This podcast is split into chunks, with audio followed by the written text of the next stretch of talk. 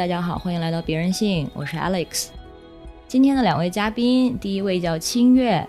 她是一位性教育工作者，同时也是一个叫做“爱情健身房”这一套关于亲密关系的课程的开发者和讲师。Hello，大家好，我叫清月。第二位嘉宾是新颖，他是小无声心理平台的负责人，另外一个身份呢就是性别公寓领域的小铁，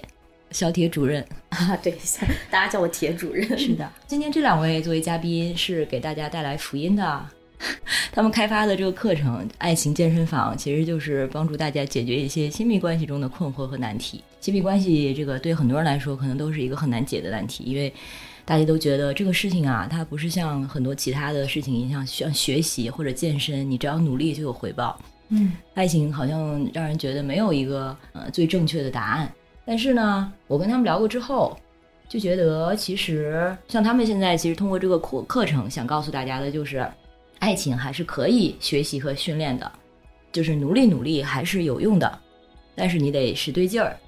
所以今天我们聊聊他们通过这个课程，嗯，得到了一些对爱情和亲密关系的见解吧，看看对大家有没有帮助啊？要不要先简单介绍一下这个课程？嗯，我们的这个课程呢，总共是有十节课啊、然后无论是在关系中还是单身的朋友，所以这个课程是按照呃亲密关系发展的阶段。所以你还没有进入关系之前，你怎么更好的准备自己？怎么去认识一个靠谱的对象？怎么去传递信息？怎么去接收信息啊、的这个过程？那第二个阶段呢，就是你已经进入了一个关系之中，你要呃，爱人像一面镜子，我们如何更好、更深入去理解彼此？那亲密关系其实是一个很好的方式，也可以让我们更多的去看见彼此灵魂深处。然后到第三个阶段呢，就是一个相守的阶段。那我们很多人都希望可以和一个人携手共度一生啊、但是人确实就像刚才 Alex 说的，就是这件事不是很多时候不是努力就能完成，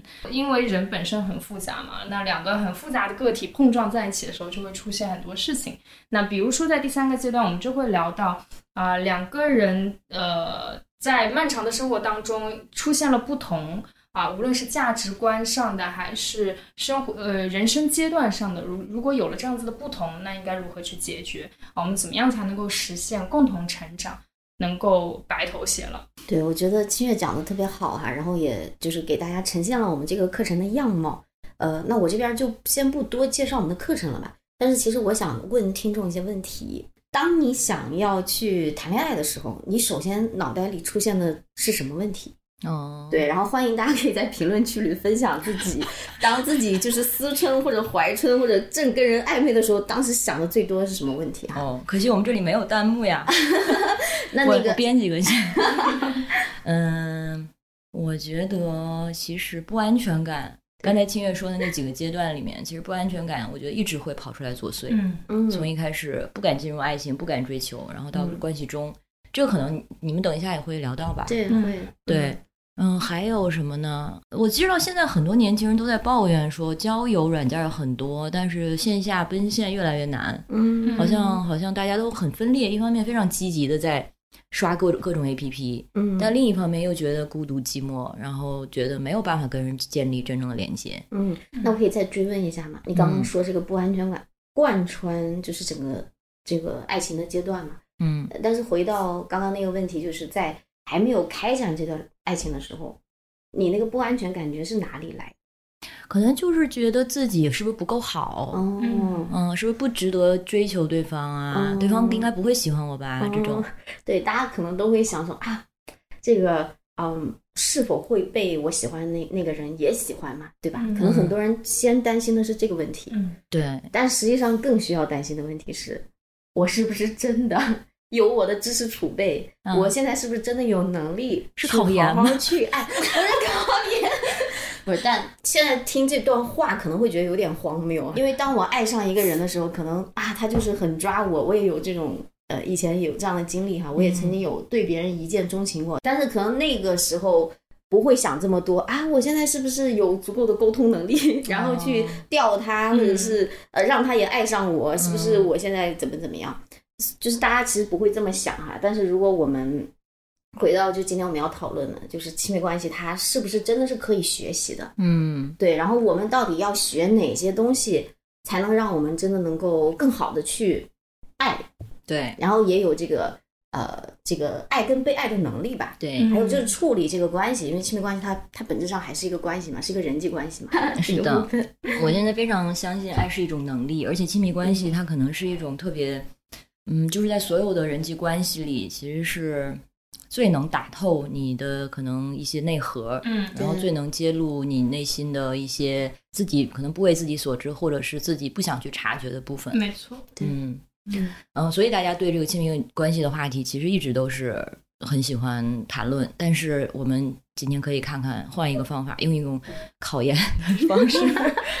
不是了，就是嗯、呃从技术或者说知识领域，其实是有一些这种能力的上的增进可以做的。对，但是强调的是，我们在说的这些肯定不是说 PUA 啊，或者是教你如何去，不是教你怎么去套路别人。对对嗯嗯然后关于这个课程还有很特别的一点，就是它专门是为性多元人群设计的。嗯这个多元呢，就包括比如说性取向，或者是性别，或者甚至可能你自己如果有一些特别的取向或者性癖，其实都可以参考。因为其实大部分的主流的关于亲密关系的课程，它还是稍微的更趋同化一点吧，或者说对这些多元的稍微显得边缘一点的需求没有那么的关注。嗯嗯，那就是有什么样特别的或者独特的需求是这个爱情健身房会关注到的？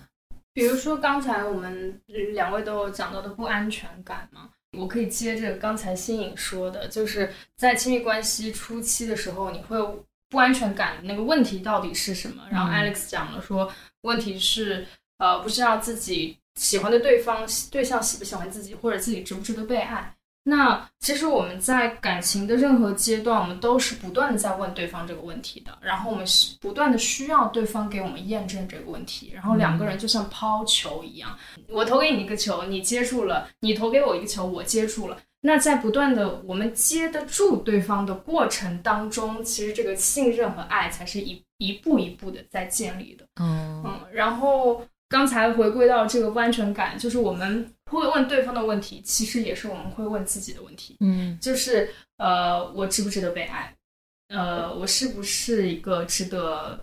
被爱的人？那那讲到我们的这个呃性多元群体的他们的需求呢，就是比如说两个人他们在和父母和其他人出柜的不同的阶段，就是他呃有的人有人已经是和父母讲了这个事情，而另一个人他没有讲这个事情。嗯，那在这种情况下，已经讲了这个事情的人，可能就会担心另一个人当所谓的逃兵，嗯因为他还没有出柜，那好像也没有给到对方一个承诺，说我会以这样子的一个方式一直和你走下去。那他还有可能，有可能他会嗯被呃年龄增长、社会压力，有可能会走入异性恋的婚姻。嗯所以这是一个不安全的因素。呃，出柜的那一方会一直给被还没有出柜那一方抛一个球，就是，呃，你会一直和我走下去吗？那还没有出柜的人可能会跟他说，我会跟你一直走下去，但是我现在还没有出柜，是因为什么什么什么样的原因啊，并不是因为我会逃。对他们就会在这个感情的不同节点上不断的在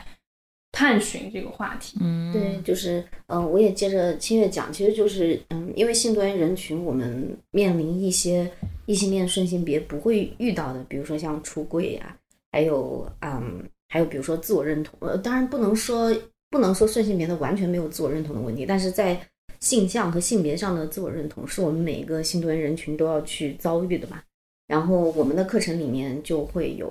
很多这种根据性多元人群会就是人生过程当中遇到了一些挑战，嗯然后他其实，在亲密关系上会被放大，然后他也成为我们建立一个比较好的亲密关系的一些挑战吧。对，然后我们就会有专门的场景来去帮助大家去呈现说，哦，那如果遇到这种情况下，我们怎么样做会比较好？嗯所以刚才那个就是场景之一，就是一个人可能已经出柜了，另外一个人呢还没有，所以一方就会担心他会不会抛下我去，以后又进入异性恋婚姻什么的。其实同男同好像也有，但是拉拉好像总会说不要爱上直女，嗯，因为直女会什么还是会去结婚，对对可能社会上对女性这方面的压力，相对男性来说还是会更大一点。对，是的对，而且我会感觉拉拉他这个群体，他们对于承诺的重视程度非常高。嗯然后，但社会对于一个呃大龄女性还没有进入一个稳定的亲密关系的歧视霸凌更多，嗯所以。当她在某一个年龄还没有上车，或者说她在到某个年龄，但是她的她的对象还不是一个出柜，或者是让她感到非常稳定的状态的时候，就会很焦虑。对。我一个很好的嗯呃男同朋友，虽然他一直没有出柜，但是他就可以说，哎呀，没关系啊，我可以跟父母说我在搞事业嘛，嗯。四十岁的时候再说吧。嗯，但是对女孩来说，这个窗口就要短得多。对。对，其实其实我们讲亲密关系的时候，我们课程里面也在讲，哎，我们怎么样处理跟自己的关系，然后跟嗯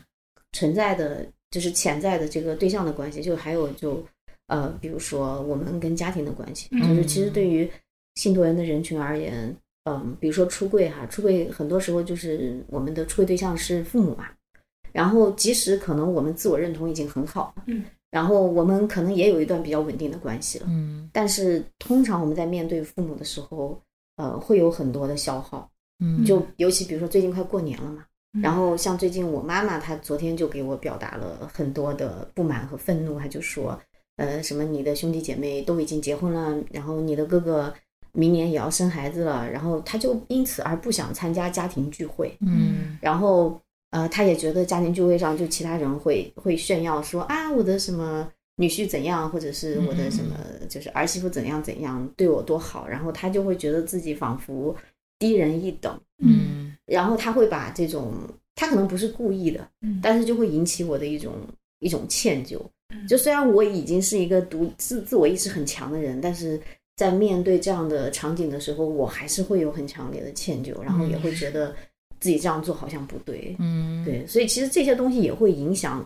我和我伴侣的关系。对呀、对是你是作为一个性别公益领域的老兵，已经出柜十年了，对呀、铁主任也有这方面的困扰。其实这个也是，就是不同形式的出柜，你可能都有为父母不知的一个身份或另外一面。然后这种遮掩，或者说当他不符合某些主流的认知的时候，然后当父母对你施加压力的时候，他总是会以各种方式转化到你们两个，就是你们自己的亲密关系里。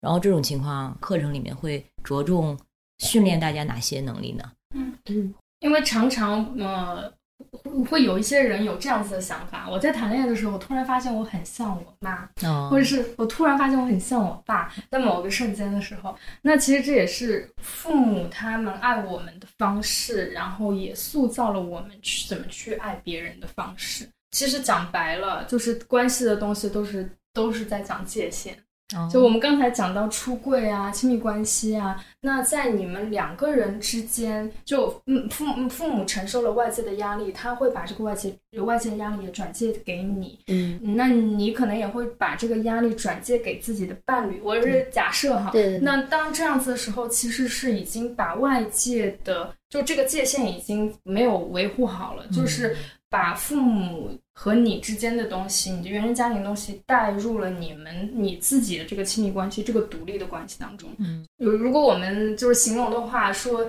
最主要的关系应该首先是自己的亲密关系，就是它是你去要去守卫它，去抵御一些外来的压力的。哦嗯，而第二重的关系就是你和你自己的原生家庭的关系。那我们每个人其实很多时候都是处在这种摇摆之中的，嗯。但是如果是那当然了，如果你是已经进入一个非常稳定的亲密关系的时候，是选择要去维护自己的这个主要的关系，而不要因为啊、呃其他的而来去影响了这个主要的关系，所以要维护好这个界限。嗯。那这个界限我们也可以体现在物理界限上，比如说两个人结婚了，或者两个人同居了，那就是你们共有的一个生存空间。那父母不可以有这个空间的钥匙，或者是他可以随意的来侵扰这个，不是就是随意的以关心的名义 来侵扰这个空间。那这种物理上的空间、物理上的界限，也体现在了你们应该体现在你们心理上的界限当中。就是呃，比如说，嗯，就像刚才信颖举的这个例子，就是妈妈给我的这个压力，也许呃可以和伴侣说，但是不要把这个压力转借在他的身上，这样会加剧这种。呃，压力和暴力的蔓延，我觉得一方面就是这个边界感特别重要，嗯，然后包括其实自己跟伴侣也是应该有边界感，对，然后还有就是自己和这个家家庭的，嗯，然后第二个就是沟通，就是呃，因为我真的会发现，在我以前没有有意识的去学习沟通和怎么样去跟我的伴侣去沟通的之前，其实其实以前是。我自自认为是一个非暴力的人，但是在相处的时候，其实我说过非常过分的话。对，比如说，比如说，对，比如说，我以前曾经对一个前任，她是一个女性，当时我跟她就是我们的关系，当时是比较糟糕嘛，然后一度让我觉得我没有办法去跟就再去谈恋爱了。对，但是当时我说出非常难听的话，我觉得是一个 lesbian 最不想听到的话，就是我说你们这些女的太麻烦了。我说我再也不想跟女的谈恋爱了，我以后要谈恋爱我就找男的，好狠啊！但是其实这是一句很常见的话，但这话真的非常过分，而且这句话非常厌女，就是作为一个女权主义者，然后又是一个反暴力的人，我当时其实我说完那句话，我自己就很后悔，我在想你到底在说什么？嗯，而且那个可能并不是我真的要表达的一些东西，明白？所以就是有的时候我们没有意识到，就是我们应该怎么样去沟通。但是随着我年纪的增长，再加上就是不管是工作还是自己的阅历方面，还有我的认知方面提升了以后，我以后是绝技再不会讲这样的话。嗯，而且就是后面我会发现说，现在即使我吵架，我吵架的时候我是有觉知的。嗯，我可以给大家分享一个有趣的事情。好，好像我伴侣十二月十一号过生日的时候，然后我那天是要给他，他他很忙，然后但是我要给他安排生日蛋糕啊，然后晚上还安排说就是去，好像是去鸡兔还是。去八子的一个活动，就那个白色派对哦，对，因为他很喜欢那种活动嘛，我就说安排他去。但是呢，那天他对我生气了，因为他觉得我化妆就是浪浪费时间，他觉得就不需要化妆啊，什么什么的。为什么你出门这么慢啊，什么什么的？然后他，而且那天很冷，他劝我多穿衣服，但是我就我在想，你去穿。派对就穿很多衣服，就是很不方便嘛。但后面我出去，我发现真的很冷，我要上去穿衣服。然后我伴侣就觉得你真的很麻烦，然后他就生气了。然后后来我们俩就吵架。但是那个时候，我真的每一次爆发，我是有觉知的。嗯，就是呃，一开始我还是想要控制说啊，我不能生气，今天是他的生日。然后我也不应该就是跟他吵架，就是其实是很小的事情，没必要嘛。但是可能当时我感性上就是有点气不过，就觉得你为什么要要对我这么挑剔，然然后要求这么高？我今天明明已经做了 A B C 什么的，就是那种非常常见的。然后后面他开始对我咆哮，就是然后有一点。有点暴力的咆哮的时候，有点就是踩中我的那个开关，嗯，因为对我而言，就是别人对我大吼这件事情是绝对不可以的，嗯。然后当时他开始咆哮，然后后来他又去踢了桌子，其实这是非常典型的暴力升级嘛，嗯，是。其实我我当时就在快速的过，说我应该要做的事情，就是我应该说，宝贝，你还好吗？我发现你很生气。我脑子里真的在想这个，但是我当时可能我那时候也 也就在想说，凭什么我要这么理性的？对呀。然后我就在想，我就要跟他生气。然后我当时正在洗锅，他还在那边发火什么什么，就是踹东西什么。然后我当时就我就说你，我说你摔东西，你踹东西，我不可以吗？你以为我不能暴力吗？然后我当时就拿起我的火锅，我本来要摔啊。然后当时我还想了一下，我我后来决定摔是因为那个火锅其实我觉得它不太好。选择性的摔，当时在想，我到底要不要摔，挺浪费钱的。后来我想，嗯，这个火锅材质好像不太好，我本来想换，我就啪一下摔了。但是我后来他也跟我道歉，说宝贝，我不应该怎么怎么样。后来我们还是一起出去那个啥，然后我也跟他道歉，我还跟他分享了我当时跟他吵架每一步我心里的 过程。嗯，这很重要。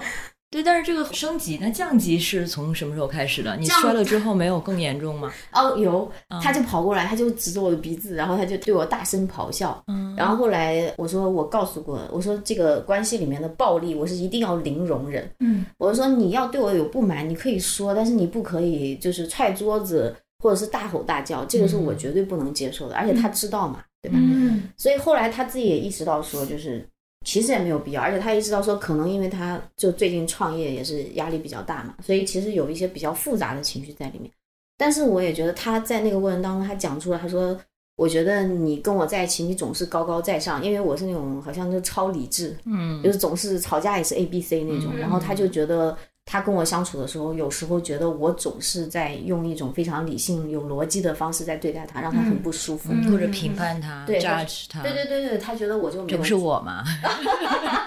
他就觉得我没有真的在尊重他，然后我也真的在反省，就是我以为是很理性的，或者怎么怎么样，但是对人家而言，可能是一种不近人情，或者是一种伤害。嗯所以其实后来我们俩沟通完了以后，就会互相道歉啊，然后我们又一起去吃饭什么的。嗯然后我也跟他讲说，你看，其实现在我们每次冲突最后都变成了一些澄清，嗯然后也是我们的成长。嗯，所以其实关系里面的冲突，它不是不可以有的，对只是我们要怎么去处理它。然后对，这个其实我们课程里面也会很重点的去跟大家讲说，哎，到底要怎么样去沟通，然后怎么吵架？怎么吵架？吵架？对，吵架了怎么办？对。对，还有其实很多时候我们有一些愤怒，有一些情绪，我们自己都不知道，是的，嗯。那也是因为我们其实对自己不清楚，对，还有我们也不清楚自己的需求，所以其实有的时候我们讲亲密关系啊，谈恋爱之前，其实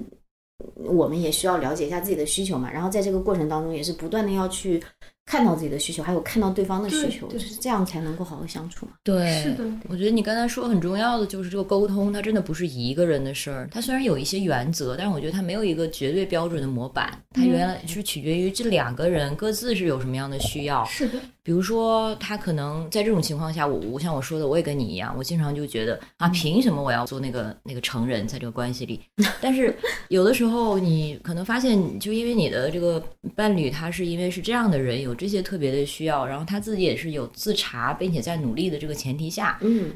可以放他一马，或者说 放他一马，不能这么说，就是可以去就所谓的妥协吧，可能自己可以去尝试去补足嗯，对方可能不能做到，或者你觉得对方应该做到那一块儿，嗯或者放弃一些你本来觉得很重要，嗯，但是可能在这个关系里，如果你不做，就没有人做的东西，嗯，更多像一个拼图吧，我觉得。嗯，对对对对，嗯。是，然后刚才清月刚才说到的那个边界，我还也觉得很有启发，嗯因为你说到一是跟父母的那个边界，二是跟自己伴侣的边界。我比较意外的是，我以为就回到刚才说的这个场景，你的父母给你施加压力，然后转化到你的关系中。呃，这种时候，我以为你们可能提出的解决方案是教大家如何去平衡，嗯但是其实你说的是不是平衡，而是说要划清这个边界，告对告诉父母这样不可以。嗯嗯嗯，或者是不把那个情感转给他，对，对。然后就是跟父母的关系是这个，就是告诉他不可以，而不是说就是对对方的这些给予你的压力照单全收，嗯。而在跟自己亲密关系这个对象的关系中，因为还有一种误区是大家容易把这个关系当成自己的一个避风港，嗯，而不是像你说的，它本身它也是一个需要你努力的一个东西，对，是的，可能就会就是哎、理所当然的觉得我的伴侣就是应该啊、当我的情绪垃圾桶，应该能收这些一切的东负面的东西。嗯，但是事实上，你跟你父母的关系是工作，你跟你伴侣的关系也是工作呀。对，是的，嗯，但是这样听起来又就挺累的，好像那就没有人有义务接受我们无条件的接受我们这些情绪上的东西了。我 我觉得真的可以找专业的，比如说哦心理咨询什么的，就包括朋友，就有的人他会说，呃，因为我们小吴生也是做做心理服务嘛，然后会有咨询啊或者热线，就有的时候会有人他对咨询不太了解的时候，他会说啊，那我跟朋友聊聊天也可以，嗯我为什么要跟一个我还要花钱跟他咨询？那其实真的是挺不一样的。是你跟朋友聊天，可能是对方能够倾听，然后你有一种就是倾泻的感觉，但是其实跟朋友聊天没有那种专业的会带领你去探索你内心真实的需求，还有就是让你发现你认知上的一些状况，然后去调节一下自己的行为什么。对，就因为对对方也是情感劳动嘛。对对对，然后刚刚就提到就是感觉好像很累什么的，然后我也在想，可能是因为我们的文化里面对爱情的一种浪漫化，嗯和一种美化，就是让大家对爱情有一个期待。嗯，就好比我们经常也会听到说，好像童年的伤痛，然后我们要一生去治愈啊，或者说也会听到说，有的时候好像呃你在给自己找一个爸或者找一个妈，你不是在找一个伴侣，而是找一个爸或者找一个妈。有的时候也是因为在家庭里面，可能我们的需求没被看见，等我们长大以后，我们就特别希望这个需求能够被我们的另一半去满足。嗯然后有的时候我觉得这个期待本身就是不太正常。嗯就就今天早上我还跟我的对象说，因为我在看篇文章，就很多人说什么，呃，一个好的对象什么，他把你捧在手心里，嗯，然后我就我就在想，捧在手心里到底是个啥意思？要。就是掌中宝。对掌中宝，对对对，就你比如说像那个呃，很多偶像剧里面都会这么描绘嘛，呃，像像我对象他也说，他唯一看过偶像剧就是那个《恶作剧之吻》，哦就台版的，就是他说那个袁湘琴就是很傻，然后又没有很好看，但是那个男一号却呃嗯不爱那个非常优秀又美丽的二号，却一定要爱这个袁湘琴。但是我想，就是这种东西，它要为平凡的，就是普通的少女所看到，然后所憧憬，所以都让大家觉得说，好像一个好的爱情就是一个。比我优秀很多倍的人，然后他像中了邪一样，就是发狂的要爱我，还要与这个世界为敌，还要把我捧在手心里。嗯我觉得是给大家制造了很多的误导，对就是呃，但其实就是我还是想回到 Alice 刚才说，好像感觉很累，甚至爱不是有条件，是有条件，嗯但就也讲到刚才那个偶像剧嘛，为什么偶像剧这么这么甜，或者是它这么舒服看的时候，就是因为把你捧在手心里，或者是一个比你特别、比你强很多的人，但是他爱上你，就是他承认和看见你的独特对，性。是的，这就是我这这也是我们对于爱非常大的一个需求。嗯然后，而其实我们每个人的心中都希望爱是无条件的，这而这个希望是没有问题的，但是得是在有能量的时候，它才能是无条件的。我就想举一个例子哈，我觉得谈恋爱就像是，或者是跟人的相处关系就像是两杯水，然后是互相给互相倒水，那两个人。都有水喝，而且这个能量是互相补足的，它是一个活的水，嗯这个能量也是源源不断的。但是如果当那回回归到刚才吵架，其实吵架中很经典的，其实大家都都是在吵，嗯，你为什么看不见我？嗯而我们吵架的时候都是在吵，请你看见我，求求你看见我，你看我什么什么什么什么。但是当吵架的时候，两个人都在呼喊，就是说，请求求你看见我，你为什么都看不见我？你看我什么什么什么，我们都没有听到。对，然后，所以在这个，所以才会升级，因为一开始没有被看见，就会更气。嗯 就像这个水，就是它已经干了很久了，嗯所以他在叫你为什么不倒给我？然后两个都干了很久了，所以我觉得刚才新颖你说你们这个升级怎么可以这样？其实你呃，你嗯，从你的描述中，你扮演了一个特别好的角色，因为你就是你搭建了一个沟通的桥梁，而不是在情绪的情绪化的叫为什么看不见我，而是让彼此可以在一个频道上去沟通。嗯然后在那个时候的时候，你刚才也讲了，你看见他，觉得他不容易啊，是他的这个他的这个举动，其实是很多东西交织在一起的。你看见他那一刻的看见，他就平息了。嗯，但我必须要为我的伴侣说句话，就是因为他对于我们的关系的信任和他对于我的爱，所以比如说当我们吵架以后，他觉得他要出去，然后他开了车晃了一阵儿，他回来邀请我说一起吃饭什么的。特别好。其实当时我也有在想要不要给他打电话什么的，然后他就先打电话过来了，嗯所以我觉得这其实是一个彼此的东西，不是说我有一个桥梁。是的，是的，是的。对，然后刚刚你说的拼图，我也特别认同。就是我最近越来越在想说，其实爱情关系某种程度上，我们应该把它想是一个 teamwork，嗯，而不是谁要把谁捧在手心。对对对，对，其实我还蛮好奇，比如说，呃，可能很多人都会想说啊，我就很享受对方把我手捧在手心里的感觉。就是我觉得，呃，比如说我们回到日常生活里面，因为其实亲密关系有的时候你必须要落到所谓的柴米酱醋油盐这部分，对吧？比如说刚刚 Alex 也提到说，可能有的事情他做不好或者他不想做，但因为因为我自己跟我的伴侣相处的时候，我就会发现他真的就是喜欢乱丢东西，回来衣服脱，然后我就觉得很烦。但是他其实，在日常生活里面，他也做了很多，因为我很讨厌去换马桶的纸、垃圾堆的这些东西，这些永远是他做的，而且他会帮我，就是我的牙刷一直会有电，因为他一直会帮我冲。哦，所以就是你看，其实我们在在彼此对方了对我们在彼此生共同生活里面，其实我们是有分担一些工作的。是对，所以这个时候我们是一个 teamwork。对，可这还是那个就没有标准答案，但是我就觉得这个意图，这个 intention 就很重要。嗯即使在吵架的时候，你的这个意图主要不是说我就是想弄你，我就是想伤害你，对，已经不要这样子了。对，然后情绪下来之后，肯定还会找到对对方那个温情，无论是嗯可能会为自己说的一些重话后悔啊，或者是就觉得那个时候可能才能开启那些重要的问题，比如说到底发生什么了。你刚才我们之前这段这段彼此的冲突后面是什么？到底嗯现在的需求是什么？对我可能能有什么东西是我没看到的？对，嗯，对，但是我觉得说到现在，就觉得其实这些就所谓性多元人群中的这个亲密关系的问题，它其实非常有普适性，它嗯其实对跟性取向什么的和或者性别都没有太大关系。我相信大家，无论你在一个什么样的关系中，这些问题其实应该都是能够、嗯对都非常能够呃代入吧。对，是的，是的。其实因为那些内核的东西和一些嗯比较关键的东西，比如说爱情里面什么激情啊、承诺啊，还有亲密啊，这些是所有的爱情里面都是特别重要的元素。对，然后性多元人群会有的，比如说自我认同，还有就是出柜，嗯嗯，就是这可能是一些比较特殊的场景吧。然后的确是异性恋不太会遇到，因为我也在想说有啥不一样吗？比如说我现在的对象就是个女生嘛，然后的确跟我以前跟男生交往是不太一样，就是首先你的家庭会祝福你嘛，嗯你跟一个男的在一起就会觉得啊孩子长大了，然后有有有人依靠了，但你跟一个女生在一起，他们真的会觉得非常不靠谱，嗯而且他们觉得这是一个很塔布的一个非常禁禁忌的一个东西。然后，然后还有一点就是，比如说我已经出轨了，然后我会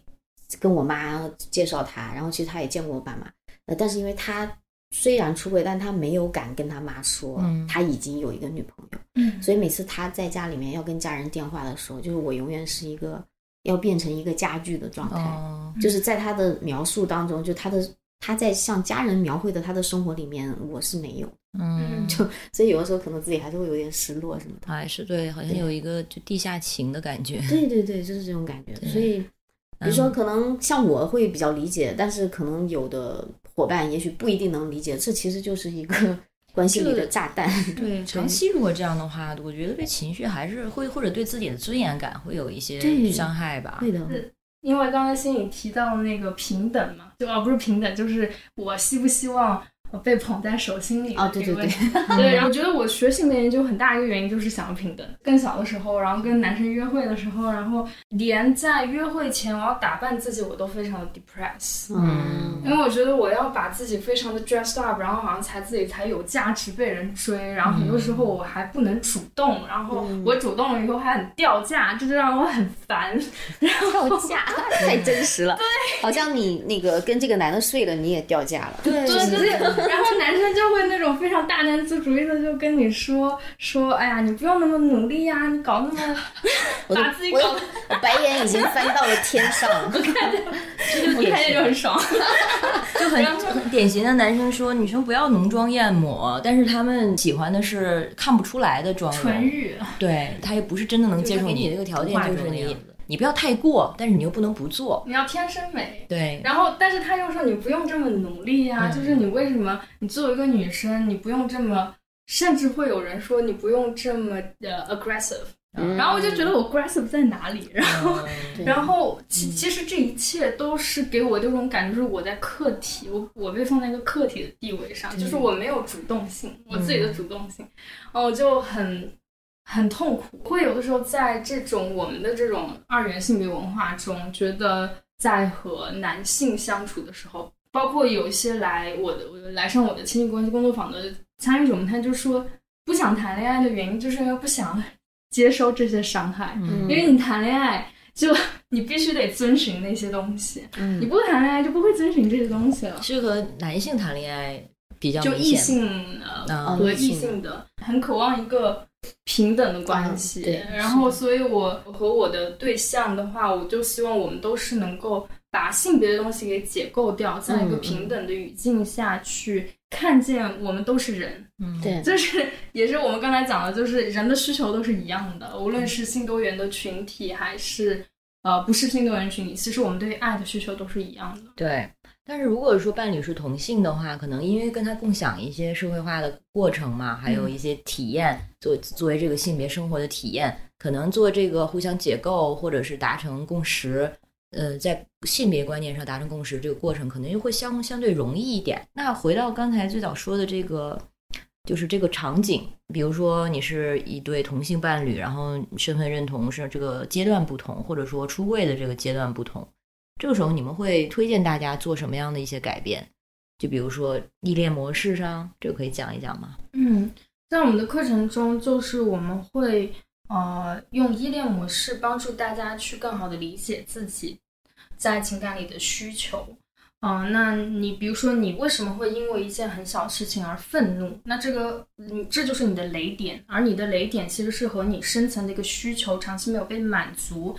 而去有关的。嗯那通我们课程里就有这样的测试，大家可以测试自己目前的一个依恋模式是什么样的。那哦，当然，安全的模式是大家都渴望的，但是但是这种模式是可以改变的。即便你现在是一个焦虑型的，但是你也可以通过练习。对啊，我们课程里对不同，你根据自己测试出来是什么型，我们有不同的建议。嗯那无论是你在感情中还是不在感情中，日日常生活中都有很多可以练习的呃场景和机会。嗯，对，依恋模式，呃，我要不简单的说一下它的那个背景，嗯就是其实最早应该就是从呃儿童发展心理学发展出的这个叫所谓的 attachment theory，他们做了一个儿童和他的母亲的试验。对，嗯然后呢，他们是把这个婴儿和他的父母分离在一个房间里，然后父母把他拿带进来，然后父母走了，呃，然后他们观察这个孩子的反应，然后父母在，主要是母亲，母亲在回来的时候再看他的反应，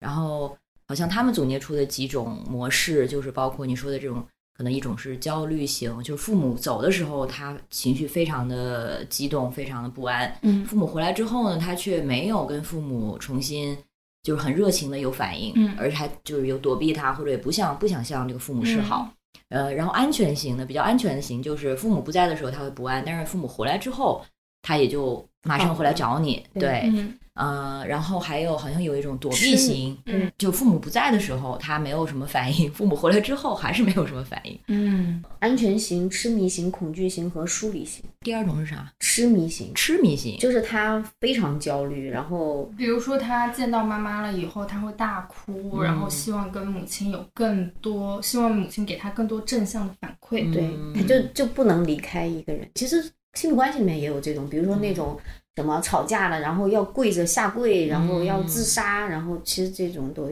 都是挺痴迷型的。所以我们刚才在说这个依恋模式的时候，其实基本上就是基于我们说的这个依恋理论，就是成年人的在亲密关系中的这些互动和这个儿童和母亲的那个从小培养起来的这个互动，其实是非常有迹可循的。嗯，不仅是母亲，就是他的养育人。养育者，嗯对对，然后就是依恋模式，其实现在就是在 EFT 呃 emotional focus therapy，、就是这种亲密关系治疗中就被非常广泛的应用。基本上治疗的点就是去呃如何去让另一半更好的回应到、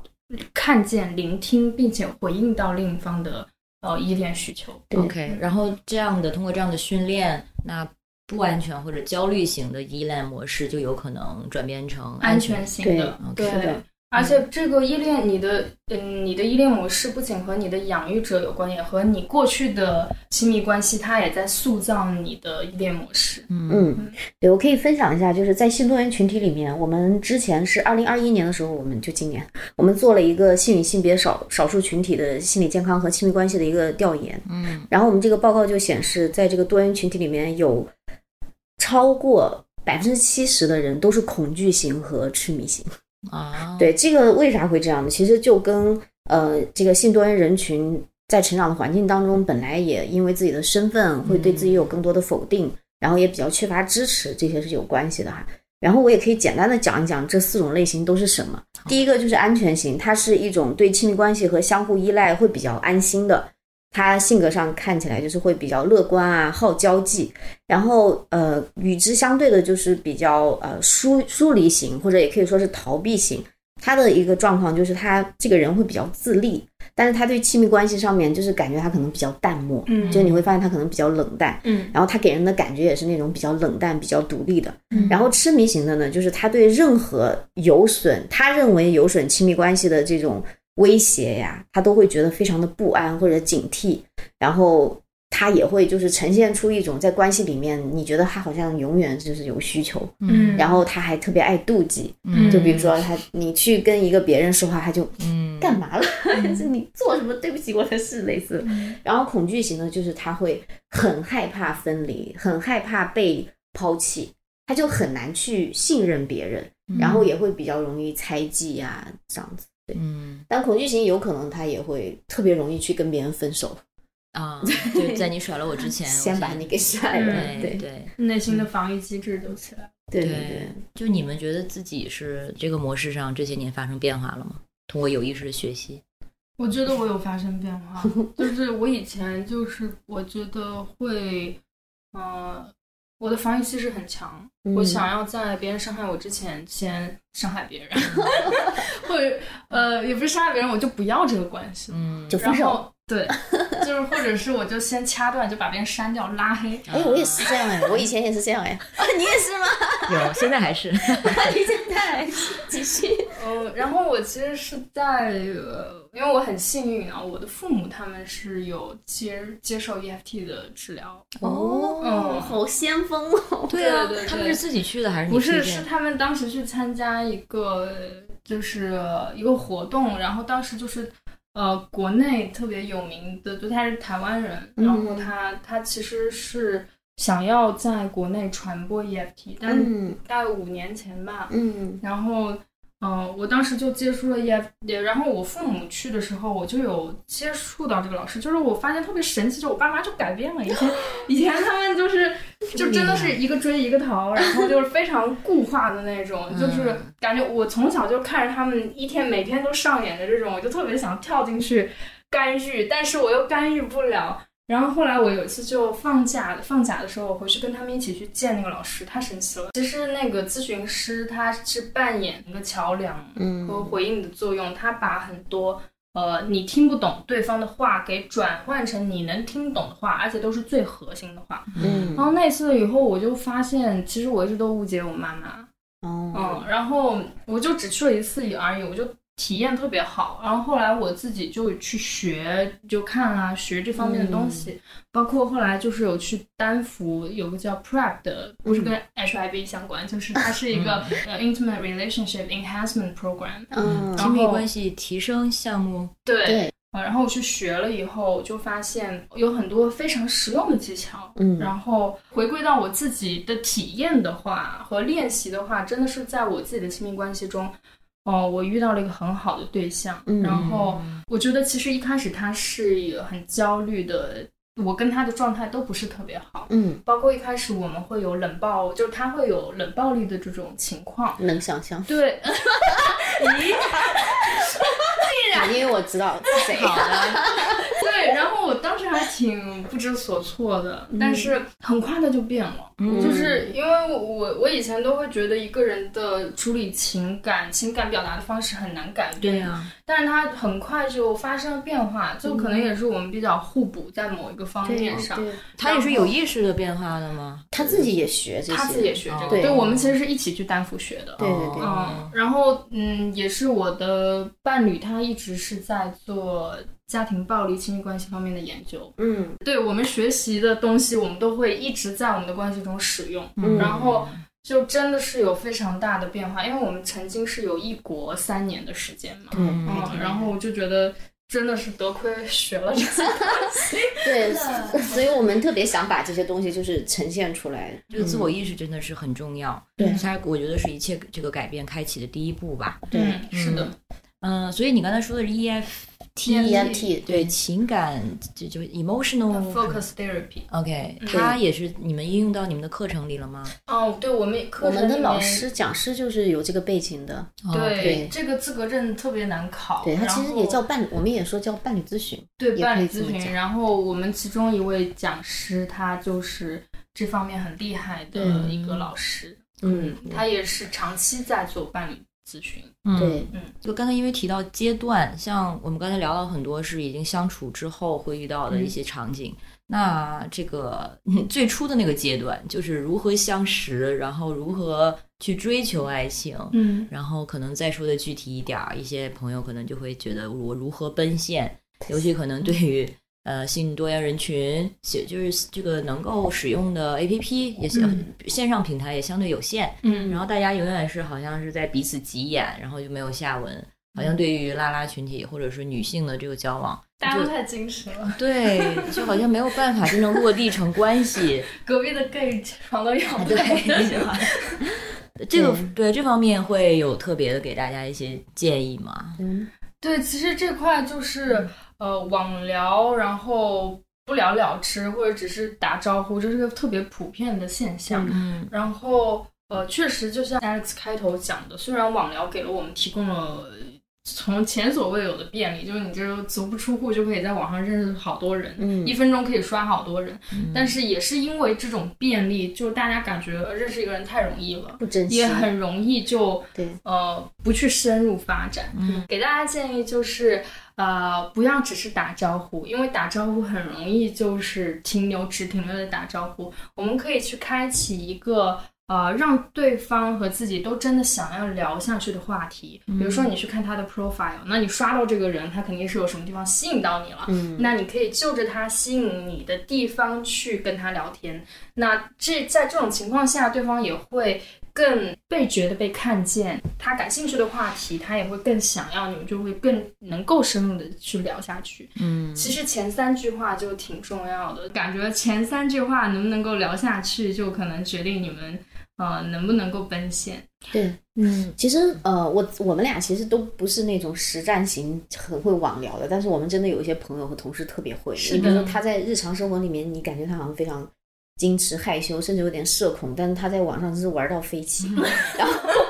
就分享说怎么 怎么，就是说你肯定不能上来就跟别人就是说个嗨就行了，因为很多时候你嗨完他嗨完，然后就没了，再也不相，就没有任何下文了。他们都会去看对方，研究对方的那个页面，然后再去抓住，比如说他如果有个狗，然后他就可以说，哎，你小狗好可爱，然后怎么怎么，我也有一个狗或者怎么怎么样，然后就是勾起有一个钩子去勾勾对方，再去多跟他讲话这样子。对对，然后还有就是他也会非常认真的去装扮自己的那个页面 profile，对对对，就是写很多的内容，让人家更能能够够感觉到你完整的、真实的人。对因为现在网上骗子也很多嘛，然后大家可能呃就是觉得哎写的很少，可能觉得你可能是来看别人的，不是真的想交朋友的。但你越丰富的话，你被你遇到真实的人的可能性也越大。是嗯，我觉得有的时候可能我们要看渠道吧。就比如说有一些朋友他，他是特别在乎这个精神生活的，那他肯定还是说会在一些兴趣小组啊，或者一些哦圈子里面去找。其实这样会更准一些嘛，因为你在对 Tinder 上面，对，你要想遇到一个可能跟你一样都都是对性别很感兴趣，或者是也许都很喜欢戏剧什么的，然后又在脸上能够能够相合，我觉得太嗯难了。你们怎么认识的？我们是豆瓣认识，约炮认识的。我我在豆瓣上交的朋友质量还蛮高的。嗯但是其实他是我应该说是第一次，就是在互联网上就陌生人里面认识的。嗯我以前的对象其实都是我生活或者工作上直接接触的人。嗯对对，我也是，我一直觉得，要么就是比如说朋友的朋友，比如说在朋友的聚会上认识的，嗯或者是相对就是圈层之间有交集。嗯，嗯，反倒我觉得所谓约炮或者是线上，嗯，就陌生人交际，就它转化率就太低了非常低。对。嗯但是我觉得也是要管理那个期待。就是还是一个对完美爱情的想象的期待。我觉得可能几年前我真的就是希望有一个对象，他是什么在这个灵魂，然后身体，还有在这个精神上面、这三个层面，我希望他都能合。哦，但是后面其实我放弃了这种想象，我觉得你不同的需求可以找不同的人去满足，你不要把你所有的需求都放在你的对象身上，那他的压力真的是太大了。对。而且很多时候可能有研究也说明，呃，比如说你要找一个对象，他可能跟你价值观很相合啊，或者你们很相似啊，你们可能更能够更好的相处。嗯但是其实放在我身上，我觉得他跟我特别不一样。就他甚至有的时候会说一些歧视的话语，你知道？然后我，然后他就是打练篮球的嘛，就是个子很高。我觉得反而就是因为不一样，我有时候觉得挺新奇的，就啊，他腿好长啊。嗯然后我不知道他会不会看到我在想，啊怎么有人长得这么矮之类的。啊，原来是因为色相，哦，不是色相，就是有一种不一样，挺好玩的，就是一种对，趣味吧。我能感觉到你们彼此之间的欣赏。哦，是吧？嗯，哦，谢谢。我觉得这非常重要，就是嗯就是，如果互相不能看到对方的好，不能欣赏的话，那个爱一定是枯竭的。对，或者是一方觉得我跟你在一起只是因为你对我好，哦，这个感情本身就是很难平、很不平等，对。我真的很讨厌这句话。可能我记得问过一些男孩儿，你为什么跟这个女孩在一块儿？然后男孩儿会说，哦，因为她对我好啊。想说这是什么标准？给你请个保姆吗？找了个嘛。对呀、对，所以大家真的很容易忽略。就是我在之前那期就跟 Pocket 的二米那集，嗯也聊到过，因为他们两个经常表达对彼此的欣赏和赞美，嗯或者是有就能真的看到这个人自己就身上闪光的地方。嗯我觉得伴侣之间看到这个人本身就很重要。对但是我们刚才说到呢，如果说你们是有共同的圈层、共同的爱好，彼此是伙伴，像嗯那个清月这样子蛮好的，但是有差异性，像新颖这样的，其实这个这这本身不是问题。嗯，对，但是还是回到初期交往的这个阶段，我觉得还有一个呃障碍，大家可能很难过去，就是就是容貌方面。尤其是现在的审美，还有各种这些滤镜的出现，你在线上的那个人格，它可能是经过多重美化的。是，嗯，像你刚才也提到，去约会之前自己需要给自己做的那一套装点，对嗯它其实是在心理上，其实它并不是一个很美好的过程。对有一些是一，个赋能的过程。嗯，我相信有一些女孩儿可能在化妆、出门打扮的时候会觉得，呃，挺开心的对，挺愉悦的，就觉得嗯我真漂亮。但是大部分人可能做的是一种自我修饰和遮掩吧，更多。嗯对，我觉得这个不同的点就在于我打扮是为我是给我自己是我喜欢的样子，还是我是想要去让别人喜欢我。对。嗯，如果是我是想要去迎合别人，想要让别人喜欢我的话，我心里负担就很大，就像戴面具一样。对。嗯但如果是我，其实是一种自我表达，像 drag queen 啊什么的，嗯。那我就放音乐很开心啊。对。对，就同样一件事情，但是那个心情是完全不一样。的。嗯，尤其是可能网友变现，第一次线下见面，在现在这个滤镜这么普遍的前提下，嗯，我觉得八成见面之后会发现，哦，好像跟照片里不太一样。见光死挺普遍。太普遍了。对嗯对，可是这样的话，大家其实是给别人设立了对自己很高的期待，然后自己又被迫要去达成这个期待，那肯定又达不成嘛，因为你脸就不长得那么尖啊，所以到见面的时候肯定会又给自己压力很大，就是见面之前会嘀咕他见了面会不会失望，嗯但是如你之前给他的看的是那样的照片，他他觉得长得不一样，那是很正常的吧？嗯，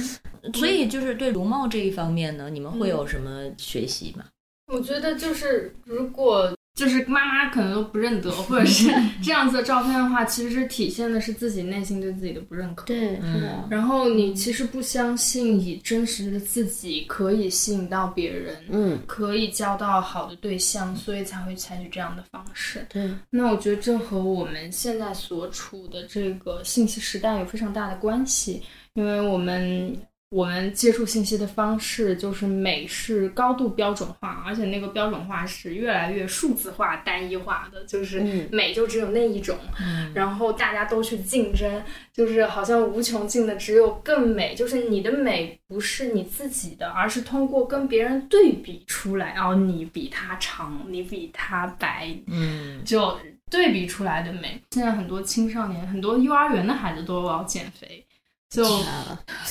因。为老师会经常减肥，就是老师会午饭的时候就讨论减肥的话题，小朋友听到了啊，就是小朋友会问妈妈，我是不是太胖了？然后我也要减肥。天呐，对，就在我做性教育的过程中，这种事情就是越来越普遍。嗯，然后，那就是因为我们看到的那个完美的形象，它其实是一个很不可企及的虚假的形象，但是我们时刻都把自己和媒体上展现的那种形象再进行一个对比，所以这种落差就会特别大。那在长期的这种落差中，就觉得自己是丑陋的，是完全不接受自己的长相的，对不好的，所以才会采取 PS 啊、整容化妆这种方式。所以整容很容易上瘾嘛，对因为这就是因为对比是无尽头的。对对，虽然手术可以保证你容貌的变化，但是还是不能保证你能得到爱情。也不能保证你能认可自己。对对，而且可能恰恰相反，对因为就像刚才说那个场景，当我们非常习惯了滤镜中的自己的时候，在现实中，你肯定是对现实中自己这个样子的自己是更加不认可的。是的是的，是的。嗯我自己其实以前是一个上班每天都化妆的人，但是现在我就是因为我今年三十五岁嘛，就是开始有一些容貌焦虑。比如说，我每天早上然后看镜子里面，觉得哎额头上好像有一些细纹，嗯然后就在想，天哪，我已经就是长皱纹了。嗯可能我自己的心态就觉得自己还很年轻什么的，嗯然后，但是我后面又意识到说，因为当然容貌焦虑，如果我们抛开了谈它，呃，除了美丑以外，还有个死亡焦虑的部分嘛，嗯对。但是我就我我就在意识到自己说，嗯，不管是说要去接受死亡，还是说接受自己作为一个嗯不符合那种所谓的传统的一个什么美人的人，其实归根到底是我们怎么样看到自己，怎么样去接受自己，怎么样不被时代所裹挟。嗯但是现在就是时代太容易裹挟我们了，什么小红书啊啥的，他们都在教你什么才是真正的美，为了卖商品对，为了卖东西给你，对所以其实我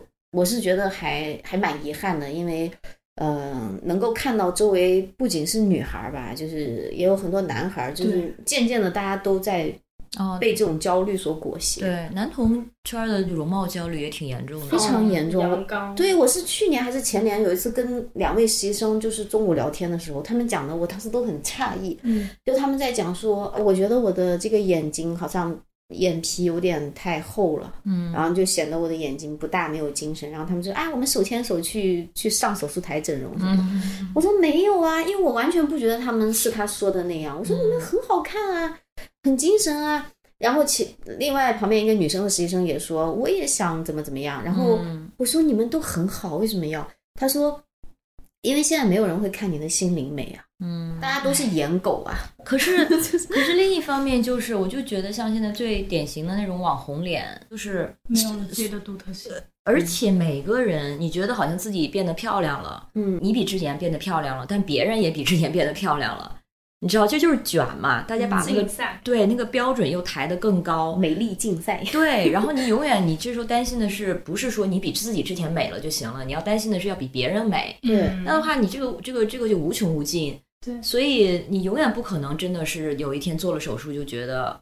就尤其是在这种风潮的这种裹挟下做了手术，可能一开始会觉得啊，我比之之前漂亮了，但是这个时候你又看到另外一个世界。那永远有人那个世界比你美。对，那个世界有人比你这个这里整得好，那里比你怎么样，或者这个人他用的保养品如何如何，他没有止境的，对。所以我觉得就衰老这个事情，其实也是，我也跟你差不多年纪嘛，然后我也是这两年发现，哦，好像哎，原来皮肤它开始下垂是这个样子，嗯，然后比如说法令纹，它原来长这个样子，什么的。对对，对但在我眼中，你们俩都是很 lowly 脸。哎，谢谢，对，我们可能脸都是有点圆圆的。对，因为我们两个也都个子很小嘛，对，嗯但是我就觉得一开始开始发现这些东西的时候，就是相对于你自己看之前看到了自己，的确会，嗯嗯、说不上焦虑，但是就会发现哦，原来岁月会留下这样的痕迹。嗯，然后一开始的反应可能是，那我再遮掩遮掩，或者说是什么一下。对，但是 eventually 最后你就觉得最轻松的方法就是，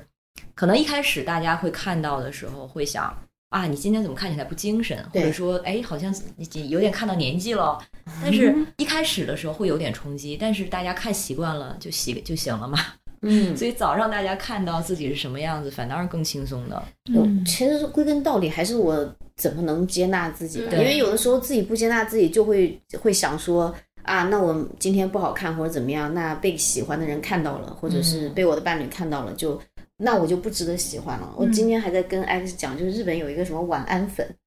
就是女生在去男友家过夜，对然后你要铺上那个粉，你其实化妆了，显得你脸比较白，但是你又没化妆。这太魔幻不伤了。皮肤。对，然后我就觉得，我后来在想，那女生活的真是太累了，卷到这个地步，睡觉之前还得给自己铺层粉什么的，还有什么要给自己的牙齿，就日本也有那种化妆品，就是你要给自己的牙齿化妆，它就更白。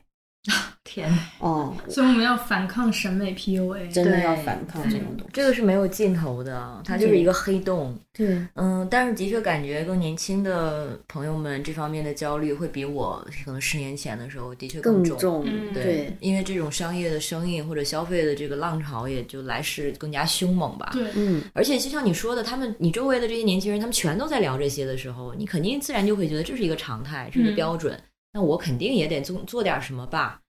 嗯，对，反倒其实三十多岁的姐姐觉得还挺好的，二十多岁的年轻人觉得自己哪儿都不行，哪儿都不对。是嗯，那对这方面，如果结合这个亲密关系的话，我们有容貌焦虑的课程。嗯对最近在做的对而且我们会就针对我们刚才讲的，然后我们也有呃练习给大家，嗯你可以测试自己的容貌焦虑的情况嗯啊、然后我们有练习给大家，就是你怎么样可以跳出这个怪圈。嗯可以举个例子吗？比如说我哈，我脸太圆了，然后脸太大了，然后就觉得我脸应该小一点，然后我应该减肥，然后我就会很放大这块。比如说我一照镜子，这确实是我的真实经历啦。我觉得我看不到我别的地方，我就看到我这个脸，然后觉得挺可爱的。呃，对对，然后然后包括我身边人会给我起，就小的时候身边人会给我起这样子的绰号，就是以前我我跟我朋友去 KTV 唱歌，然后就会给我点那个好汉歌，因为为什么？这是什么？因为觉得我长得像刘欢。然后也没有啦。然后我自己也会在这种环境下就放大自己的这一点，就是在我们的课程中嘛，就会跟大家说。有一个练习是让你看见自己的每每一处，嗯，那你可以记录下来你喜欢自己哪些地方，而且是非常细致的，对吧？你的每一个地方你看见它，然后我看见了以后，我就觉得我是个整体啊，又不是别人一上来看到我就是只有这一个脸，还有脸上的眼睛啊、鼻子啊什么什么的。然后我看见我是一个整体了以后，我觉得是我自己内心把这个东西放大了。嗯然后，而且我觉得我更整体的话的话，我还是我的灵魂，是我的感受，是我很多其他东西，不只是我的皮囊。嗯，然后我就觉得我很丰富，也很真实。我觉得这一点特别特别重要，就是因为就是被一些东西裹挟，所以有的时候人会忘记我们的赤裸生命本身就是可以很丰富的，对就是疯狂的要给自己搞搞点这个搞点那啥然后因为觉得自己匮乏嘛，嗯，对，可能就是看不见，不所以这个练习本身它就是先让你自己看见。是的，所以你们有没有过经历，就是可能是在自己亲密关系的伴侣眼中看到了自己之前没有察觉到的美？比如他会告诉你你这一点很美，但是你你会觉得是吗？很怀疑，或者我怎么之前不知道？哦。对，但我觉得我的伴侣都蛮夸张的，就是是真夸张。就比如说我以前那个伴侣，他经常跟我说什么“你是世界上最美的女人”，然后这本来就是一句烦假话嘛，不不是假话，就是他发自真心，他是发自真心在这么讲，但是我就会觉得他真的很可爱。然后我现在对象也是，就我女朋友，她会说你比林志玲还美，本没有嘛可。是美本身就是主观的。对对，但是但是他们会说这种话，其实这个就是要看到彼此的这种好，然后去并且把它表达出来，其实是彼此的一种赋能。对对对，然后我的伴侣他也经常，因为他就会他很自恋，照镜子然后就说啊，我觉得我真的很帅什么的。然后我以前我就会想骂他，我说没有嘞，啥啥啥。但后来我也会就是学着会说，我说哇，你真的很帅，就是。然后有的时候我觉得那个嗯。就是彼此对于身体的这种幽默感也特别重要。就他有时候他摸着我的肚子，他说：“你的肚子这么松弛啊，什么什么的。”因为他以前的对象都是那种很瘦的那种、很纤细的女生。然后我说：“那你去找瘦的呀。”他就会说：“我就是喜欢你这种像生了孩子一样的身材。欠揍”。其实我没有想生了孩子，但是明白。但是他就是会怎么讲呢？就是在这个戏笑之间，其实他解构了那种，对对对美焦虑，对，我觉得还蛮好玩。表达对你的身体的全部接受嘛。没错，对对对但是我觉得刚才还有一个重点，就是就是当他给你非常具体的评价和赞美的时候，或许他是比那种你是世界上最美的女人，或者你比林林志玲还美这种高度主观的，其实是更好的。哦，对对，就是他给你直接指出你哪里其实真的很美，对，然后 tips，对，那因为就是大家赞美人要具体，对。对，因为如果只是你是最美的女人，其实这个大家都知道她是好在假哦对，她是意图是好的，但是她嗯非常主观，然后可能开心的时候说一说。可是他是，如果是在，如果他是我喜欢的人的话，他是，其实我听到这个话也很开心，其实高兴。会开心。对啊，因为我就是应该在意我喜欢的人，也喜欢的我的人，他们的他们的感受。对比起其他的人的话，对，然后彼此的称赞真的很重要，嗯非常就是我我后来觉得就是他们说什么人要含蓄啊，什么不要就是真情流露，好像经常的表达爱是一种掉价，我特别不同意这种。嗯就那个掉价，可能如果真的说掉价，就是在于没有界限，人家都不要你，你还非要怎么怎么样？嗯我觉得那可能是一种嗯不自爱吧，嗯就是不自爱，不爱自己。嗯，但是勇敢的表达，对，如果对或者相互的，对清月有没有类似的经历？哎对有，就是我我的对象会觉得我很香，然后嗯我其实嗅觉也是非常主观的，然后它也是美的一个维度啦。嗯。然后，嗯，其实我们课程里面也有讲，就是说相信你的直觉，因为也是研究表明，你觉得气味舒适好闻的人，其实你们的基因是更匹配啊，就是你们的身体上的相性是更，是就是有的时候你的身体都知道谁是你的对的那个人。是的，然后刚才那个新颖讲就是说 V 哦到 V 到的 V 到 的那个我也有被也有经历过，就是因为我以前是不是很接受口呃我接受口我我给你打码吧。OK 或者说是口阿姨，好可爱，口爱，像日语。试试对我们试试我我以前就不是很接受口阿姨。然后我，然后我就遇到一个人，他就是很在很动情的时候想要给我口阿姨，然后我 当时就拒绝了。然后我当时拒绝的时候，他就很惊讶，因为他觉得你那个地方很美啊什么。然后我后来在想这个事情，其实我心里的拒绝是我不接受，我觉得那个地方脏，对我不想要展露给别人。对的，意识到了这点以后，我就觉得其实还是挺我我也是很喜欢我的 V 道啊，嗯就是我也是很 appreciate 他。嗯，对，所以就是亲密关系那个对象有过这种第一次身体上的亲密接触之后，你你们两个的那个亲密度就会一下子提升很多嘛。对，真的就，对，因为看体验啊。哦，是是 是，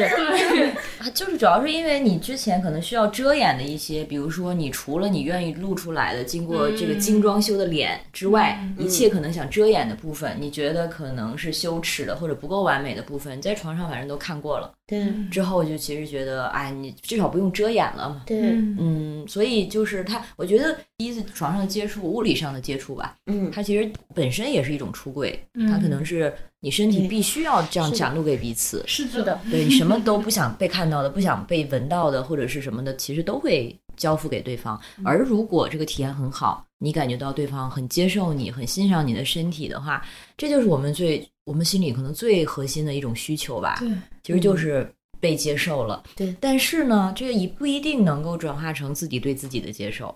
所以我刚才问说，大家有没有就是经过伴侣的提醒，好像让你重新自我认识上发现，哦，原来其实我这一点是很美的，因为可能本身有些人，大部分人可能。是不知道，或者是说不出的，嗯或者是觉得这地方就普通嘛，但是它其实在别人看来很美。但是还有一种情况就是，即使有过了这样的接触，你的伴侣可能反复会说你其实这里很好很美，但是它还是不能缓解一些非常重度的容貌焦虑。是可能到如果到了一个比如说厌食啊，或者是这个嗯饮食障碍这种程度的话，外界的这些反馈，甚至是你最亲密伴侣的这些反馈，可能都已经无效了。对。对，嗯甚至严重的情况的话，他会他听到这样的赞美是很刺耳的，对他甚至觉得你是在讽刺我，或者是我心里根本就不认可你的这样子的赞美。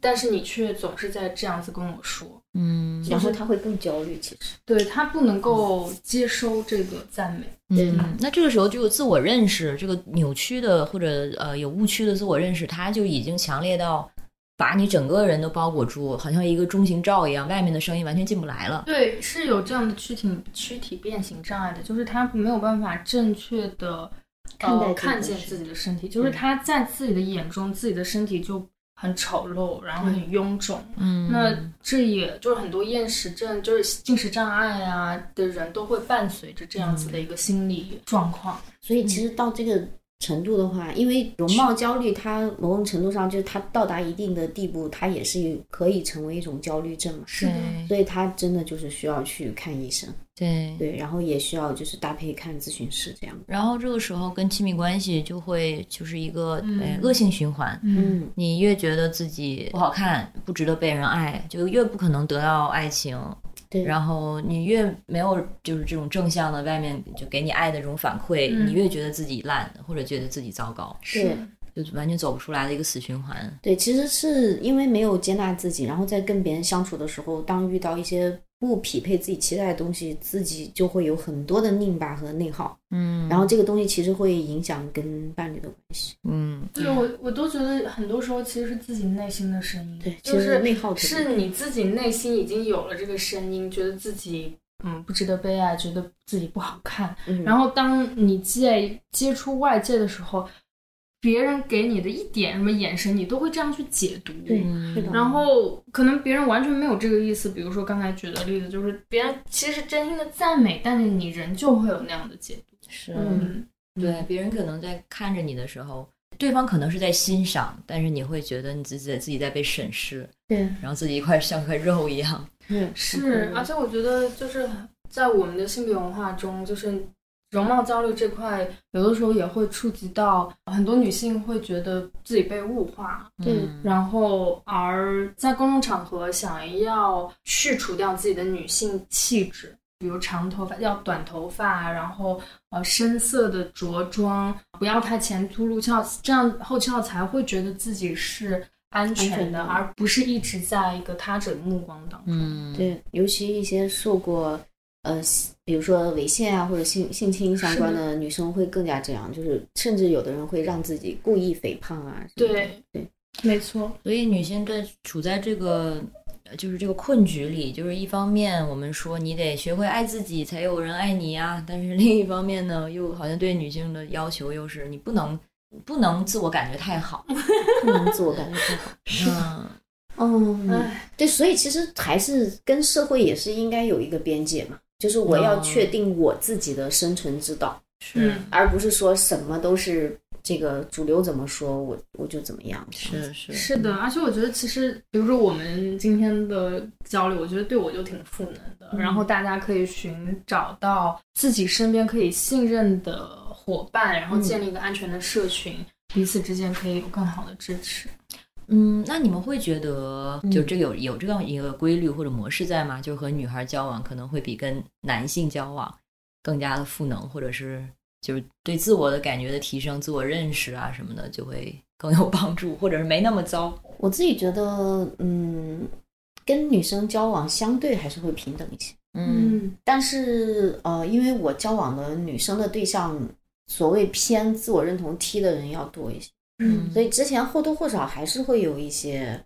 呃，比如说他们会有一些比较厌女的东西会出来。嗯但我但我自己也觉得，比如说我我开头也讲了，我在吵架的时候我也说过一些厌女的话，嗯可能性别相相关的一些冲突会少很多，嗯对，但是也会面临一些其他的，就更多，比如说是价值观啊，还有就是生活模式啊这方面的一些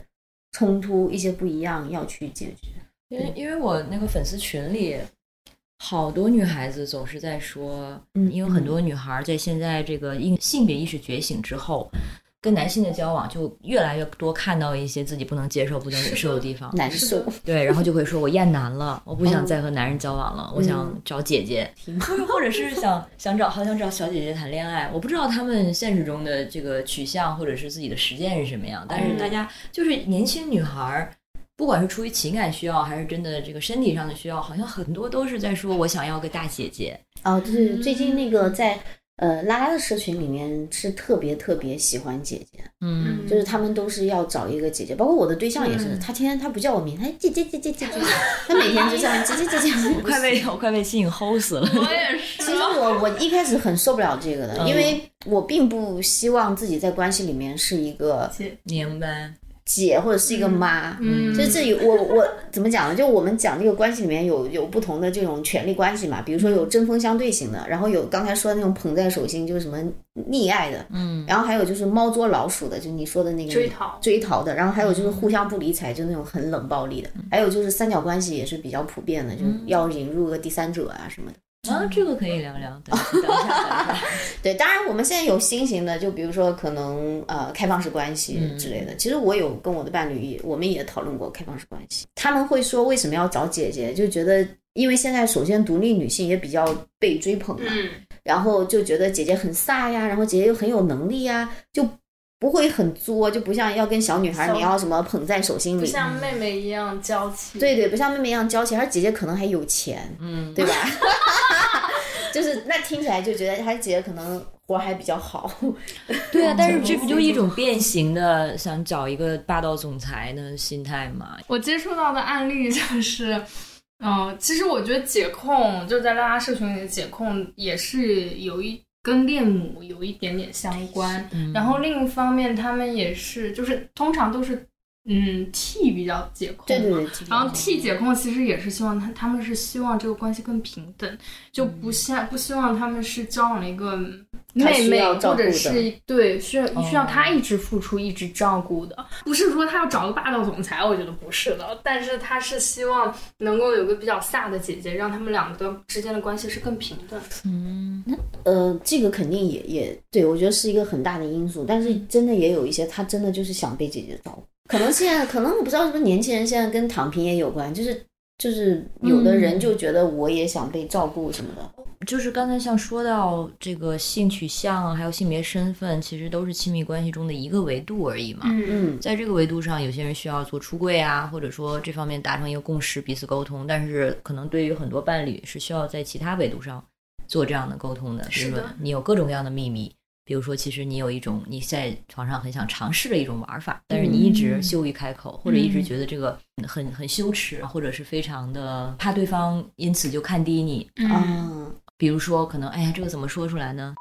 哦，就比如说可能有一些这种幻想之类的。对，嗯有的人可能有这样的幻想，但是他一直不敢跟伴侣说，嗯。或者有的人可能有一些其他可能更少见一些的嗯。癖好，嗯。其实都是在亲密关系中，你肯定希望这个人能够跟你能够达成这种程度的满足，嗯。嗯、尤其是在可能单偶关系中，嗯，然后其实都是需要沟通能力，是，是的，或者呢，比如说像刚才说到那个情景，你喜欢上别人了。嗯。或者说在比较多元的一些关系模式中，你觉得我其实会继续爱你，但是我和这个人可以跟做一些可能跟你不会做的事情，嗯。嗯然后怎么打开这个关系，或者怎么样去做一些更多元的尝试，而且这个往往你知道这种话，在一个传统的价值观中，对方可能会反应非常的激烈，嗯。会导致你们的关系就崩塌。嗯。所以还是沟通嘛，然后去去追问，比如说呃，我觉得羞耻，或者我觉得他可能就看低我了，那为什么会这样？嗯然后另外就是对方可能崩溃了，那也去问对方，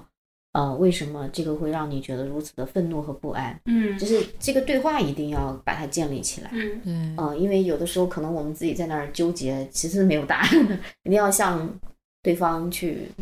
去澄清，才会有一个真正的答案和方式吧。对，对，我觉得大家在做这样的沟通的时候，其实也是需要评估彼此之间的一个信任度的。嗯嗯只要信任在，就没有什么不可以沟通的。对嗯即便遇到了一些障碍，但是也都是有可以去疏通的方式的。对，嗯嗯，但是的确，如果嗯，我觉得可能还是跟自己关系的期待也有关系。比如说，你就能想象对方就是一个不能接受的人，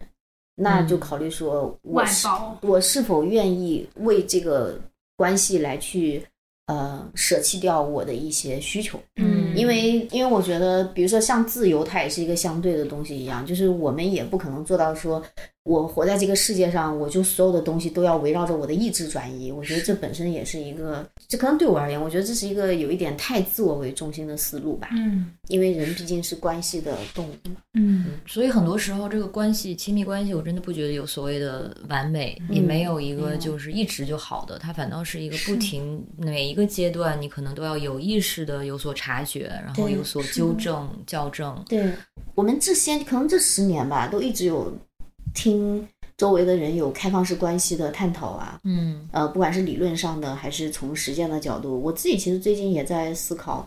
嗯，开放式关系的这种可能性嘛。就包括我也讲，因为我最近因为各种各样的原因，我可能不像以前在这个呃叫什么，就是在鼓掌方面有这么强的欲望，然后、但是我的对象他比我小小好几岁嘛，他他会觉得说你在我这个年纪，你当时真是玩到飞起，然后我现在要因为就我没有办法就是得到满足嘛，那我就觉得我后来就在思考说，嗯、大家都是可以把爱和性分得很清楚的人，为什么我不能信任他，然后让他出去就是得到一些他的满足嘛？哦，这一点男同之间做开放关系，感觉就普遍的多，的拉拉能做到的好好少。好少。我觉得也是是否能够性爱分离。嗯，对，性爱分离，还有就是那个信任，因为大家一定会有那种担心关系破裂，或者是肯定会有这种对是而且当时其实他第一次他做了那件事情了以后，一开始我觉得我是不舒服的，什么事情就是他出去跟别人睡了。？OK，、嗯所以你们也算是开放了，是吗？对，就是我也跟他讲了，我说你可以去跟别人睡，然后他还给我看了那个人的照片什么的。然后，呃，一开始我觉得我会很大度什么，但是第二天他回来，他就过来像以前一样，就要就黏着我啊什么，然后我就就觉得我说你你脏了。对我真的有这种感觉，就好像他很。但后来想了一下，他没有脏啊，他还是他自己啊，他又不是没洗澡什么。嗯，但我就是心理上会有一种别扭，然后我会故意就是让他就是让他嗯。看到我很烦他，嗯，然后他意识到了，他说：“亲爱的，你是不是其实你如果不愿意的话，我可以不做这件事情。嗯。然后我的这个我的这种情感和理智就在打架，就是一方面我觉得我不应该占有他，就是如果我爱他的话，我应该让他开心什么什么的。嗯。但另一方面我又觉得，嗯，这个 attachment 还是在。对对对，但是后面我自己又想说，就是比如说，呃，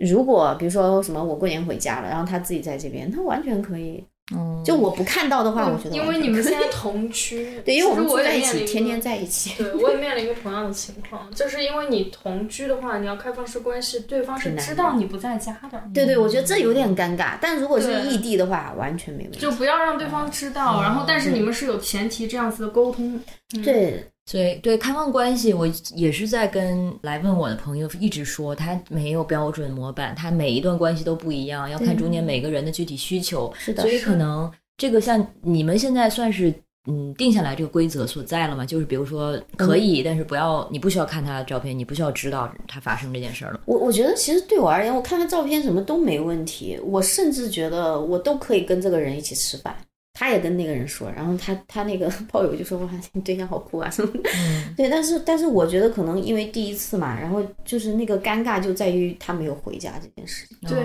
那那我有个问题，你能够接受他一直和这个炮友？觉得 OK 的，对。但他那个炮友也有，就是也会找找一个所谓真正的爱情嘛，所以他可能又要去找别的。Anyway，就是我觉得开放式关系其实是是一个可能性。就在我小的时候，以前呃，我以前有一个男朋友，然后当时我跟他说我是 bisexual，一开始他不他不相信，后来他真的相信了以后，他有一次特别认真的跟我讲，他说要不一三五。然后 二四六，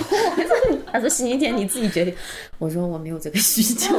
对，至少那个时候我没有这个需求嘛。但是我我后来想一下，就是真的，如果不住在一起嗯或者是异地的话，开放对我而言完全 OK。嗯因为的确存在一种，就是好像他他出去了，然后我那天晚上好像有点失眠。你会不会怕他回不来呢？哦，我没有害怕这个，但是我就是某种程度上不习惯。嗯，肯定是啊的。对，所以这个课程中有这方面的虽然没有，但是我觉得这个中间最重要的就是沟通。沟通对，而我们这个课程里面有好几个章节都是在讲沟通，就是关系前期的沟通、关系中期的沟通、嗯关系后期的沟通。是的，是的，就是其实我们说那个感情，它有好几个阶段嘛，然后嗯四个阶段，第一个是月运，就是那个很浪漫的阶段。哦，然后第二次幻灭，嗯这个幻灭就是当你发现可能他也没化妆啦，或者你发现这个人他老有臭袜子啦，就各吃各种东西，然后你可能就觉得啊，这个人怎么跟我热恋的时候不一样，他是不是变了什么的？但其实这就是一个真实的幻灭的过程。然后第三个就是内省，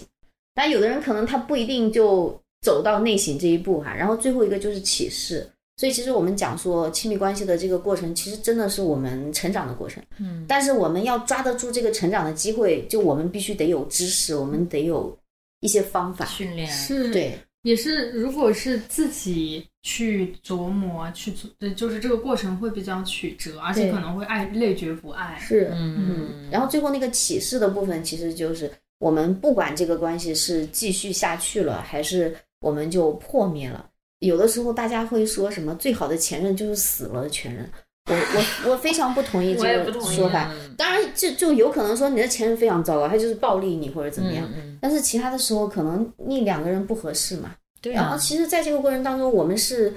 在关系里发现自己，发现自己的需求，然后在关系里去成长。我觉得可能有的人就说到前任的时候，这个前任他代表的是一个你不被认可的一个状态，嗯所以他成了这样的一个一个符号。对，所以你想到前任的时候，就是觉得很膈应，就希望从把把他从你的生命中完全割除掉。嗯，对，他还是回到一个自我认识、自我接受。对，所以这个课程就是听起来，它会提供很多实用性的知识啊、训练啊、练习，帮助大家提高自己的自我觉知、自我察觉、自我理解。对哈。嗯，但是这些不能说学了这个就保证你的亲密关系就美满顺利，因为不可能。对，但是我那是们童话。对，但是关键是，像大家应该也能体会到，这个课程的开发者们，他们这个他们性别方面，还有对亲密关系的这个理念，首先是非常的多元，非常的开放，对，嗯、然后对性别的理解也非常的深入，嗯所以相信这个课程肯定是能能和一些可能大家目前看到过的教你亲密关系的一些相对主流的东西是有不一样的一些视角和启发，但关键还是大家。得到了这些工具和知识之后，要去自己应用它和实践它。对，然后其实也是我们第一次做这种课程，所以嗯肯定有很多很多就是需要打磨的地方。然后如果有伙伴就是听了课以后，也欢迎跟我们反馈，甚至也可以跟我们一起来做来做做对因为一些新的内容。是的，因为我们也会有共学群嘛，对然后我们都会在群里和大家互动，也是希望能够呃营造一个呃社群共学的氛围，然后包括在群里面，大家就可以去在跟彼此的互动中去做一些练习。对，而且这个群肯定还会起到一个就给大家倾诉的功能。嗯，对是的，对，你想，你通过倾诉或者谈论、思考你的亲密关系，就能得到个人成长，这不是觉得对挺棒的一件事。嗯，而且我们有一次做了一个直播课，就真的会有伙伴分享说，哦，他在上段关系他被 PUA 了，然后他后来是怎么样自己走出来啊？然后也有其他的伙伴就是，呃，被他的这种分享很打动，他们就会彼此去分享和支持，这样。嗯，对。是的，那大家还有什么补充吗？因为我觉得差不多了。哦，对，就咱们的容貌焦虑的课程叫《自信青年养成记嗯，》啊，然后是五节课。嗯，呃，所以现在这些课程是从哪里可以购买到啊？在微信上可以搜索“小物生心理”这个小程序，然后在那个小程序上就可以购买，而且小程序上那个课程也都有一节试听这样子。小悟生就是大小的小，悟空的悟，生命的生命的生，小悟生心理。对，对，一个小程序，然后上面就可以看到我们说的这个爱情健身房的所有课程。对，爱情健身房和自信青年养成记。哦，这是两个课程。对，这是两个课程。然后我们的微信公众号也是同样的名字，然后大家在微信公众号上也有这两个课程的入口。对小物生小物生心理。心理。好的，好的。我们起这个名字也是因为，就是觉得希望大家都可以通过我们这个平台，能够探索自己，然后更加了解自己，嗯就是去呃体悟自己的生命嘛，嗯。然后也体悟彼此的生命。嗯。因为其实我们，也就是清月是做性教育的，然后我是做这个性别多元相关公益的，所以我们那个底色都是一个非常多元，嗯。然后希望大家能够肯定自己，肯定自己的赤裸生命，嗯，然后希望大家都要看到自己的好，爱自己。爱中也没有对错，然后只有需求，有没有被满足？但是沟通方式有对错。对，哦沟通方式是有对错的。然后还有就是表达爱也非常重要，不要吝啬你对自己的伴侣或者说你喜欢的人的赞美。嗯，然后好的，那个赞美的 tips 就是要具体。过年的时候可以尝试对自己的伴侣赞美一下他的某一个器官。好，我今天回家就做这件事情。耶，好棒 好棒。那好，那谢谢大家的收听，谢谢清月和新颖，嗯，然后谢谢大家，谢谢大家。请大家关注小无声心理健康。嗯，在每一个自己美丽或者不不美丽的日子都爱自己。我今天我跟清月都没洗头，但是我们自己还是 自我感觉蛮好的。而且本来就是，其实我我一直都看别的女孩啊、别人信啊，然后也是我一个偶像，然后我就没洗头就来了，然后我就觉得对我还做多了，我还想今天就不化妆了吧，但是我洗头了。好的，那节目先这样，大家下次见，拜拜，拜拜